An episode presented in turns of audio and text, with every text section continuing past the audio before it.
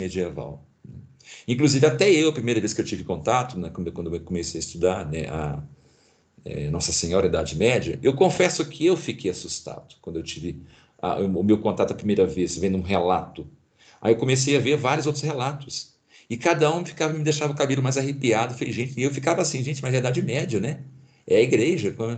E eu sabia, eu vi nos textos que não havia problema, sabe? Todo mundo agia natural.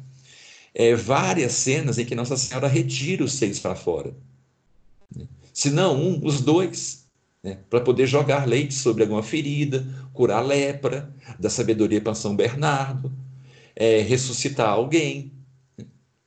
É, é, é, inclusive, né, nos textos espanhóis, né, na língua galega, a, a expressão para o seio de Nossa Senhora, gente, eu vou falar, porque está lá, são textos medievais, não sou eu falando, estão sendo chamadas de tetas. As tetas de Nossa Senhora, está desse jeito. Porque não era uma palavra feia como hoje é. Né? Tá de, ou é tetas ou é tetitas. Né? Tetitas é um diminutivo. Né? Ah, surge assim. Né? Então você imagina o meu espanto.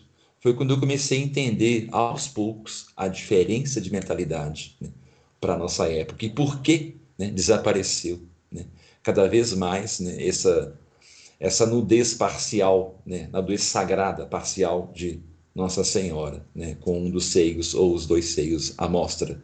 Inclusive, né, Padre Paulo mencionou, já falei com vocês, né, que tem uma igreja na Espanha, né, que é Nuestra Senhora de los Pechos, né? depois vocês pesquisem, né? que é uma, é uma, é uma ermida, né? uma igreja é, consagrada em relação a isso, né? ao leite sagrado né? de Nossa Senhora. Né? É, então, foi um milagre que desapareceu. Né?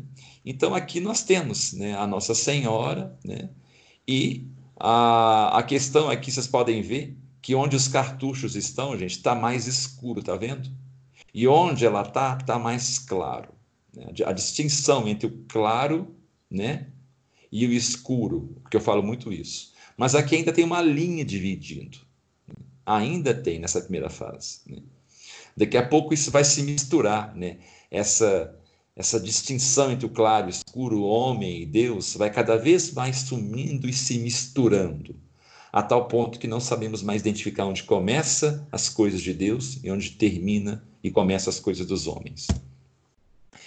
É, queria muito bem falar sobre isso aqui, né? Nós temos no Barroco né, as influências do maneirismo, né? Isso eu falei pouco, né, para vocês, né? Foi intencional. O que, que vem a ser o maneirismo, gente? A, assim que começa o Renascimento, nós temos o classicismo, né?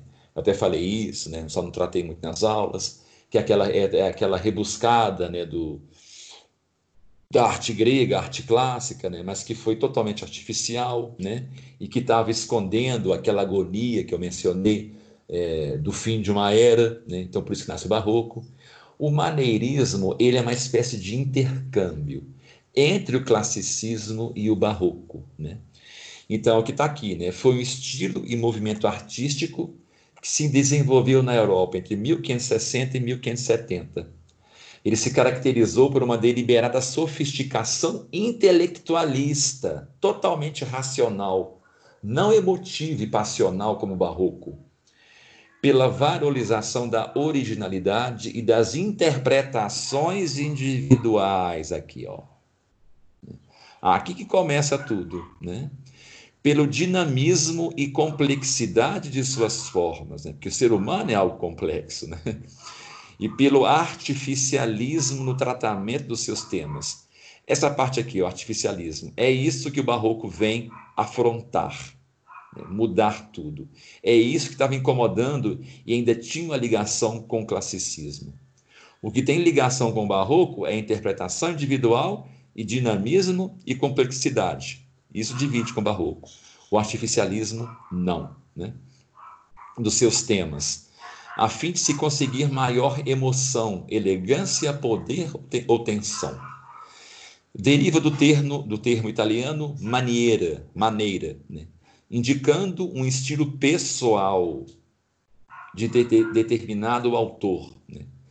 Sua fase derradeira já se confunde com o barroco, que faz sua definição ser difícil de ser determinada, até que se funde gradualmente no barroco e se extingue em todas as partes. Né? Então, aqui, né, indicando o estilo pessoal. Então, os autores passam a ter a sua assinatura.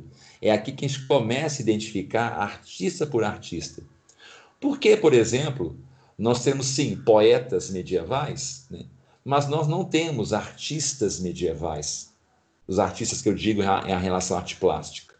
A gente não conhece, sabe, quem fez é, as esculturas né, que estão na Notre Dame, aqueles gárgulas, aquelas esculturas dos santos. Não tem. A gente não sabe quem que são os artistas. Porque esses artistas medievais, eles não tinham uma assinatura própria, eles não tinham a sua identidade. Todo mundo esculpia da mesma forma. E nem era preocupação o artista ter a sua assinatura. Porque lembra que eu falei? Para o artista, na pedra medieval, é, ele estava fazendo aquilo ali como uma oração.